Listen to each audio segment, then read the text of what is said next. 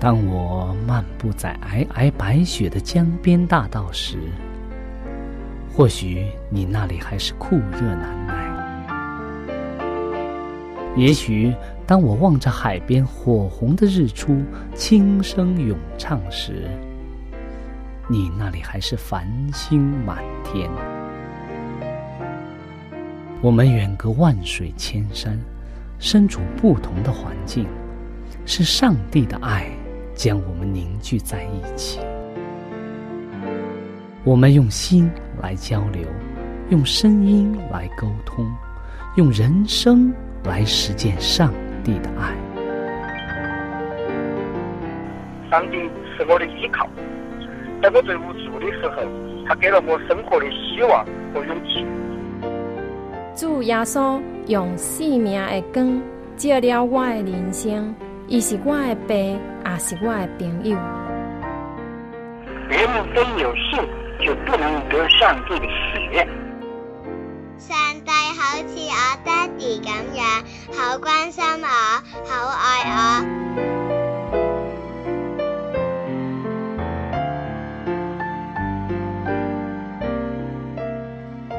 亲爱的听众朋友，我是小明。欢迎您收听由我为您主持的《小明说事》节目。在这里呢，我们将以轻松愉快的互动方式，来与您分享一些有趣的哲理故事、人物故事，或发生在你我身边的故事。同时呢，也希望你和我能够从这些故事中得到一些属灵的启示。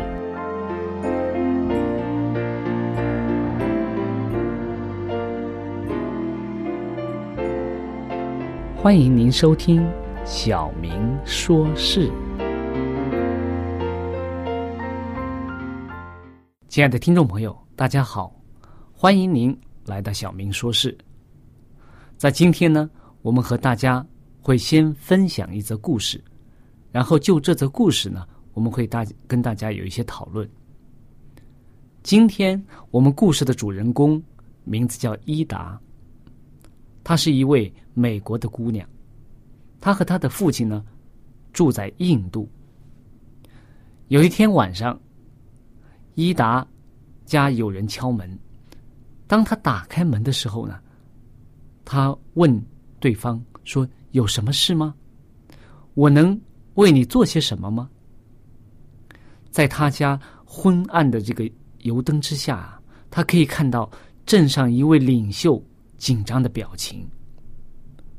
这位领袖说：“是的，我确确实实需要你来帮助我的妻子。她才十四岁，是一个可爱的女孩。她这个时候啊，正在难产之中。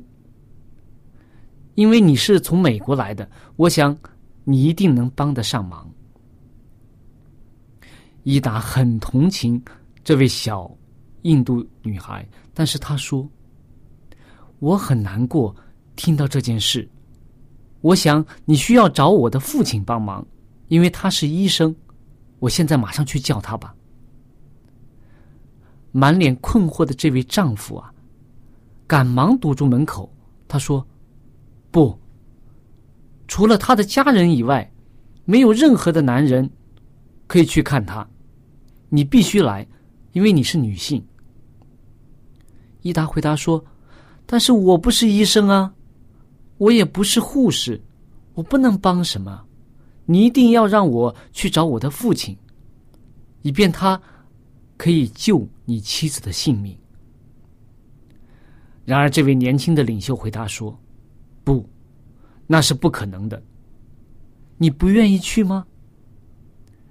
伊达非常悲伤，他摇摇头说。不行，因为我不是医生，也不是护士。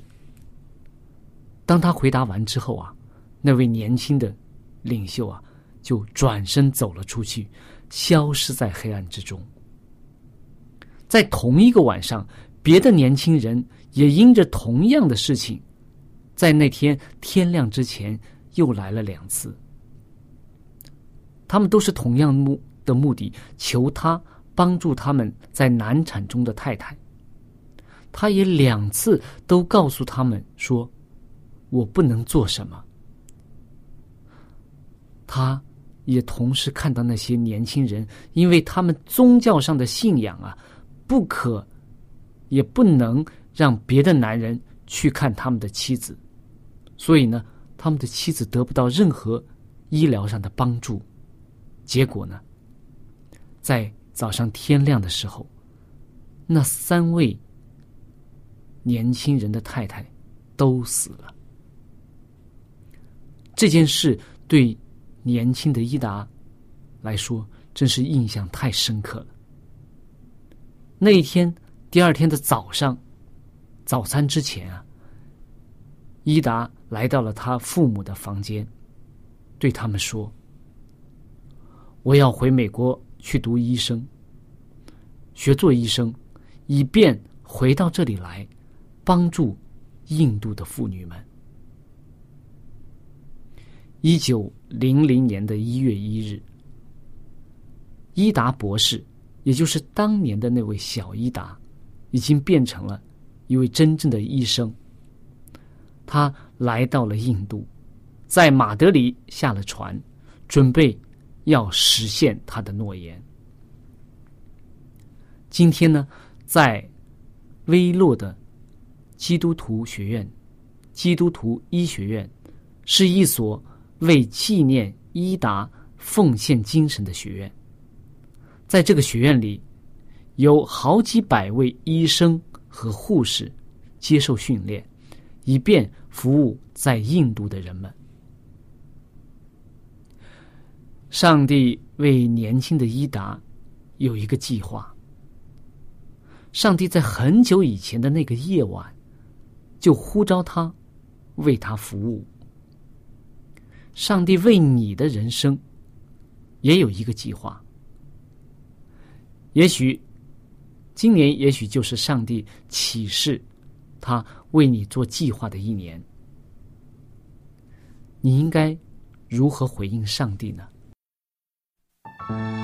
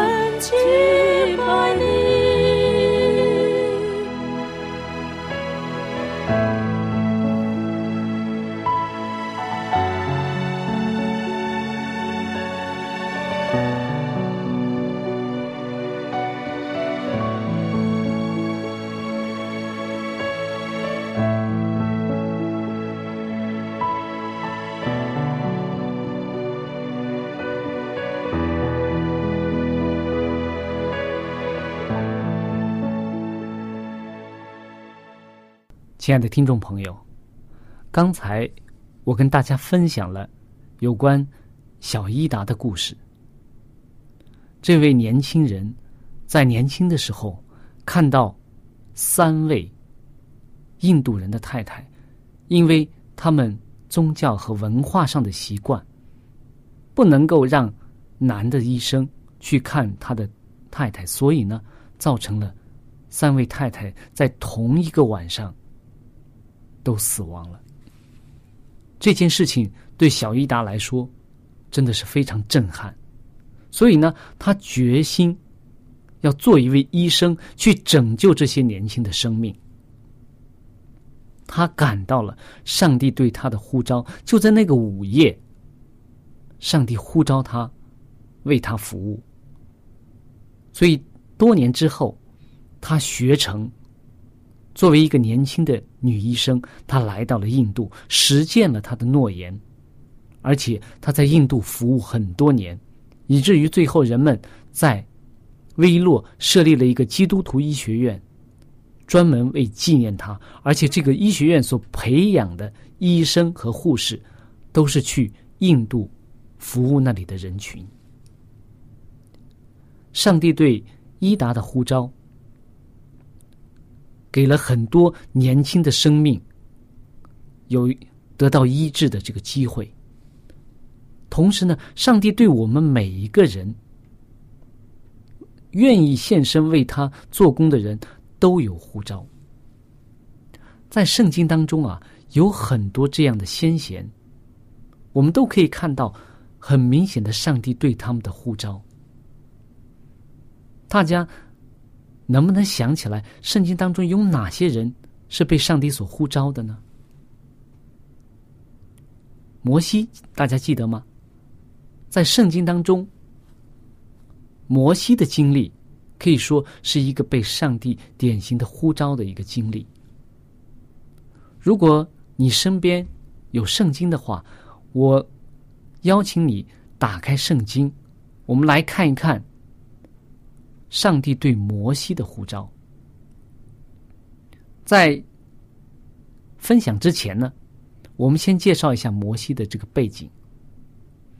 摩西呢，从小的时候就经历了很多的坎坷。当他出生的时候，他就差一点被杀死，但是因着上帝奇妙的拯救啊，他成为了法老女儿的义子。他在法老的王宫中生活了很多年，但是他没有忘记自己的身份。当他有一天出去看到埃及人。鞭打这个以色列，就是他的同胞的时候啊，他非常的生气，以至于啊，他怒不可遏，最后杀死了那个埃及人。他觉得是帮助他的以色列的弟兄啊。但是第二天，当他看到两个以色列人也在那里互相吵架打架的时候啊，他就劝他们，试图劝开他们。但是其中一个对他讲说：“你难道要？”你难道谁令你做我们的这个首领呢？谁让你有这个权柄管我们呢？难道你要杀死我，像昨天杀死那个埃及人一样吗？所以这个时候啊，摩西就非常的害怕，他知道这件事情败露了，如果让法老知道的话，可能他的生命都难保了，所以他就逃到了米甸的旷野。所以在这个背景之下啊。他在米甸的旷野里生活了多少年呢？四十年。所以，当我们看摩西的生平的时候啊，他的一百二十年的生命当中啊，都是以四十年、四十年、四十年分段的。前四十年呢，生活在法老的王宫当中。那么，当他四十岁的时候，当他杀死了那个埃及人之后啊，他逃到了米甸的旷野。他在米甸的旷野里又生活了四十年。这四十年是上帝对他的一个磨练，使他的人生啊发生了重大的变化，以至于当年那个冲动的、急躁的那种那个摩西啊，最后变成了一个谦卑的、顺服主的摩西。所以今天我们要跟大家分享的就是摩西被呼召的这个经历。如果有圣经的朋友啊，我们打开圣经出埃及记第三章，出埃及记第三章，在第三章的第一节到二十二节这一段经文当中啊，就记载了上帝呼召摩西去做以色列人的领袖，去跟法老去谈判。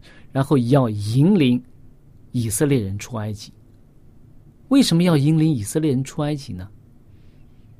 我们可以看到，以色列人在那个时间、那个时段的情况到底怎么样呢？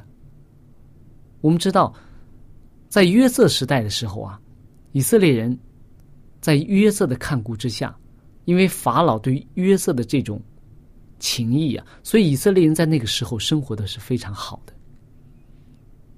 但是在约瑟死去之后啊，埃及的法老一个一个换了之后，只等到有一有一天有一个王，他不认识埃，不认识这个约瑟，也不知道以前的这些事情，所以呢，他觉得他看到以色列人不断的壮大，很多很多的人在那里，以至于他有一天担心说：“哎呀，如果有一天我的。”敌人来攻击我的话，这么多的以色列人，他们会不会和这些敌人们联合起来来攻击我们呢？所以呀，他就设一些计谋来苦待，甚至逼迫以色列人。所以从那个时候开始啊，以色列人的境况呢，就是每况愈下，以致最后他们成了埃及人的奴隶，整天被埃及人所奴役，甚至受鞭打、受逼迫。那么，上帝看到了以色列人的这种情景啊，也听到了以色列人的这种哀求，所以上帝决心要引领他的子民从埃及出来。那么，这个时候他们需要一个领袖，需要一个能够和上帝沟通，也能够和人民息息相关的这样一个领袖。所以，当时的上帝拣选了。摩西作为以色列人的领袖，但是我们可以看到，当年的摩西啊，他经过四十年旷野的生活之后啊，他可以说是变得非常的谦卑了。但是呢，这个时候他对自己没有一点点信心，而且他对上帝的信心也是不足的，所以。当上帝呼召他去引领以色列人出埃及，去跟法老王讲的时候啊，摩西一直在推辞，所以他跟上帝讲条件。他说：“哎，我没有口才，我讲话不清楚，我讲话不流利。”但是上帝跟他说：“你可以请你的，我可以叫你的。”兄弟，你的哥哥亚伦来帮助你。他跟上帝讲了很多，但是上帝都是希望他去，以至于他最后甚至说他说我不去了，你愿意找谁就找谁吧。这个时候，上帝就生气了，说你怎么能这样呢？我呼召你作为以色列人的这个领袖，要带领以色列人出埃及的。最后的摩西啊，他选择了顺从。所以，当我们看《出埃及记》第三章和第四章这一段的时候啊，我们就可以看到，上帝对摩西的呼召。他知道摩西在四十年的旷野生活已经做好了准备，只是他对上帝的信心不足不足而已。所以，当上帝真正的呼召他的时候，最后他选择了顺从。他带领着以色列人出埃及，过红海，所以我们可以看到，在这个过程当中啊，是上帝亲自的呼召了摩西，而且摩西呢，我们可以想象，他要引领那么多的以色列人出埃及，而且呢，再要从当时非常强大的埃及的法老的手下把这些人要领出来，无条件的要领出来，所以他的信心要面临很大的挑战。但是，当上帝呼召他的时候，他心里有感动，他对他的民族有负担，所以呢。他坚强的站出来，和他的哥哥亚伦并肩作战，去跟法老去谈，以至于最后上帝借着神迹降十灾给埃及，最后埃及的法老终于让以色列人离开了埃及。所以从这一段当中，我们可以看到上帝对摩西的呼召。我们还能从圣经当中找到上帝对其他人的呼召吗？大家记得旧约圣经当中有一卷书叫什么？分上下册的，叫《撒母耳记》。撒母耳是一位先知，他也得到了上帝的呼召。如果有圣经啊，我们可以翻开。撒母耳记上第三章第一节到二十一节。撒母耳记上第三章一节到二十一节。这个时候的撒母耳啊，是在大祭司以利的家中生活，因为他的妈妈。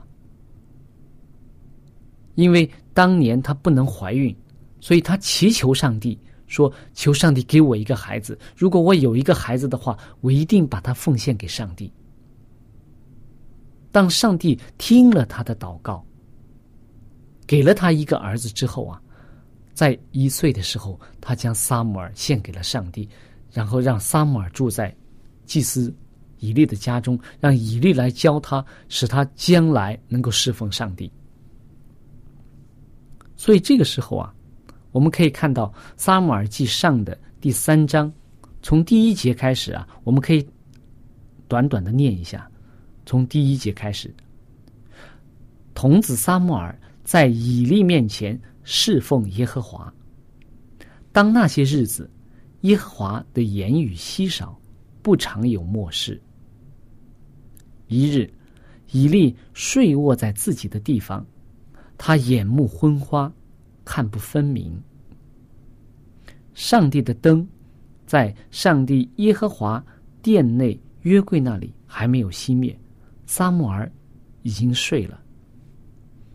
耶和华呼唤撒母耳，撒母耳说：“我在这里。”就跑到以利那里说：“你呼唤我，我在这里。”以利回答说。我没有呼唤你，你去睡吧，他就去睡了。耶和华又呼唤撒母耳，撒母耳起来到以利那里说：“你呼唤我，我在这里。”以利回答说：“我的儿，我没有呼唤你，你去睡吧。”那时撒母耳还未认识耶和华，也未得耶和华的漠视。耶和华第三次呼唤撒母耳，撒母耳起来到以利那里说：“你又呼唤我，我在这里。”以利才明白是耶和华呼唤童子，因此以利对撒母耳说：“你仍去睡吧。若再呼唤你，你就说：耶和华，请说，仆人静听。”撒母耳就去，人睡在原处。耶和华又。又来站着，向前三次呼唤说：“撒母耳啊，撒母耳啊！”撒母耳回答说：“请说，仆人静听。”撒耶和华对撒母耳说：“我在以色列中必行一件事，叫听见的人都必耳鸣。”我们先读到这里。从这一段当中，我们可以看到。上帝对年幼的撒母耳这种明显的呼召。他三次呼召年幼的这个撒母耳，但是撒母耳不明白，以为是以利喊他，所以他三次都跑到以利那里说：“哎，你呼唤我吗？我在这里。”所以，当上帝对我们的人生有一个计划的时候，我们的心愿意配合的时候，上帝一定会给我们一个呼召，让我们能能够奉献自己为他服务。所以，摩西、撒母耳都亲耳听到了上帝对他们的呼召。那么，在新约当中呢，我们可以看到使徒们，新约的这些使徒们，他们也是得到了上帝的呼召。那么，他们是亲耳听到耶稣对他们的呼召。如果有圣经，你可以打开马太福音的四章十八到二十二节，我们可以看到耶稣对彼得、安德烈还有雅各、约翰他们的呼召说。你来跟从我吧，我要让你怎么样啊？得人如得鱼一样。他们原来是渔夫，打鱼，但是上帝耶稣在这里说说，我要让你们得人如得鱼一样。上帝对我们每一个人都有一个呼召，希望我们能够为他服务，为拯救生灵而服务。但是我们有没有做好准备，像我们今天故事中所讲的小伊达一样？我们有没有这一颗愿意奉献的心，愿意奉献自己人生的心给上帝？希望我们每个人都能够在上帝面前对上帝说：“我们愿意为你所服务。”就像在以赛亚书六章八节。先知以赛亚对上帝的回应一样。以赛亚书六章八节说：“我又听见主的声音，说我可以差遣谁呢？谁肯为我们去呢？”我说：“我在这里，请差遣我。”亲爱的听众朋友，今天的节目我们就到这里了。如果你要联系我的话，欢迎您用电子邮件和我联系。我的电子邮件地址是小明，就是拼音 x i a o m i n g at v o h c 点 c n，欢迎您来信和我们联系。谢谢大家收听我们的节目，我们下次节目再见。